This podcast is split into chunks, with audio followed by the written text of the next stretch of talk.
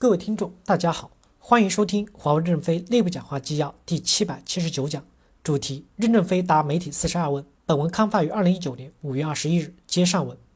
科技日报提问：您刚才提到华为主战部队越来越精干，你们作为一个商业公司怎么看裁员？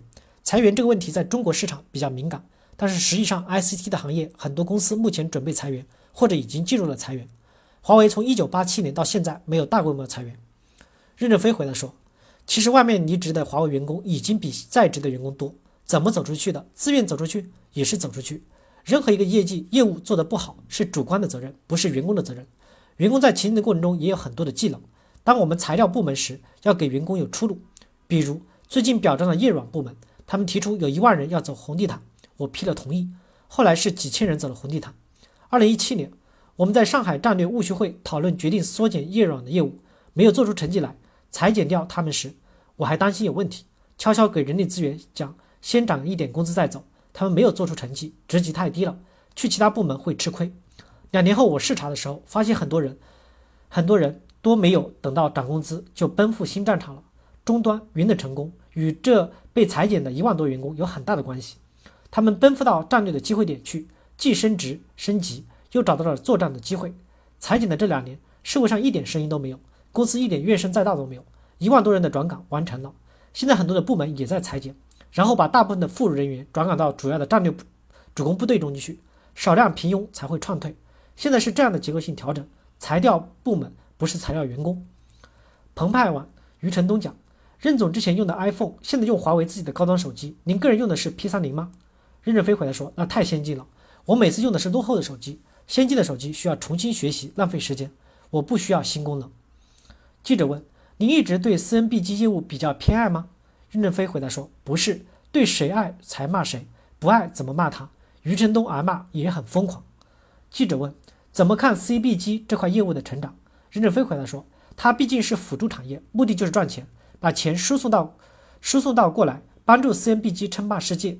CNBG 拿到钱就冲锋，占领珠穆朗玛峰，即使没有粮食种，站住高峰也是对的，就是这个原则，不是偏爱。”记者提问：“我认为余承东本人还是非常有能力的。”任正非回来说：“我没有说他没有能力啊，媒体都在帮余承东说话，你们现场给余承东打个电话。”记者提问：“您对 CBG 的这几年的发展给个总结性的讲法。”任正非回来说：“我们在肯定一个部门的时候，不能以表扬为主，而是要校正它不正确的地方，使得它往正确的道路上走。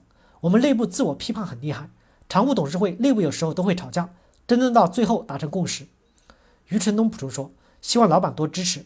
老板一些话可能被大家的误解、误读，有些人会拿着老板的话来狂搞我们。”任正非回来说：“余承东，你今天的腰杆没撑直。”记者提问：“您给 CBG 定了一千五百亿美元？”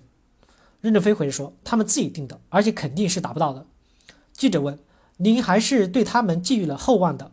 任正非回来说：“人们需求进入饱和曲线，他们在饱和曲线开车，追赶者的差距会逐渐的缩小。”比如一秒钟的下两部电影的难度很大，但是一秒钟下一两部，一部和两部电影的差距不大，技术投入很大，差距没有拉很大。爬坡的阶段领先很快，饱和曲线很难说，因此以后不能肯定。财经杂志提问：关于股权的问题，我之前做了一些外围的采访，华为员工很关心一个问题：过去这么多年，华为股票一直在上升，他们购买了大量的华为内部股，获得了很丰盛的收益，但是他们现在关心一个问题：未来的不确定性在增加。假设公司遇到了一些问题，分红和收益会不会产生一些影响？任正非回答说：“那当然了，因为购买内部股是自愿的，退出也是自愿的，机制是开放的，不是捆绑的。华为内部的股收益也会下降。我们的蓝军首先批评过公司，连续三十年分红都超过了百分之三十，还想分到什么时候？因此，我每年都在批评常务董事会利润增长太大，战略投入不够。他们去年的检讨放在我桌子上，我还没批呢。今年的特朗普批了制裁。”我们的利润可能会减少一点吧。记者问：“既要同甘，也要共苦吗？”任正非回答说：“我们理解一部分员工的思想，员工可以拿走属于自己的东西。”记者提问：“您刚才有提到，只要不让资本进来，什么样的未来发展路径都可以讨论的。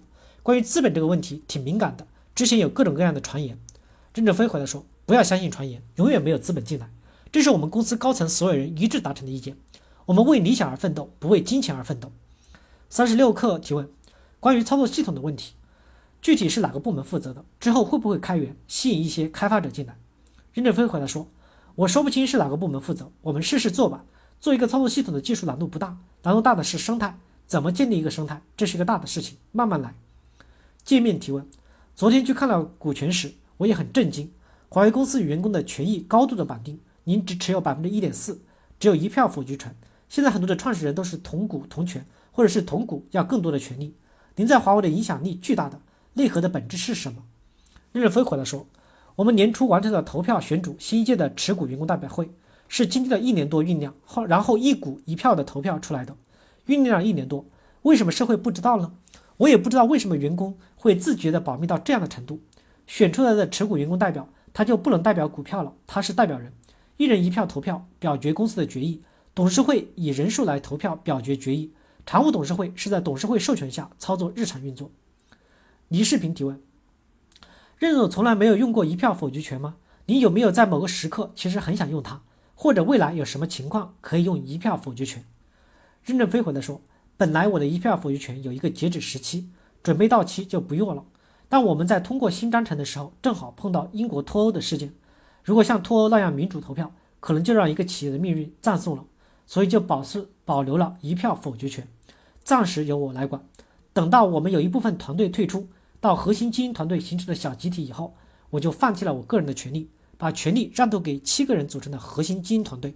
出现重大问题时进行否决，业务上的事情一般不需要动用。感谢大家的收听，敬请期待下一讲内容。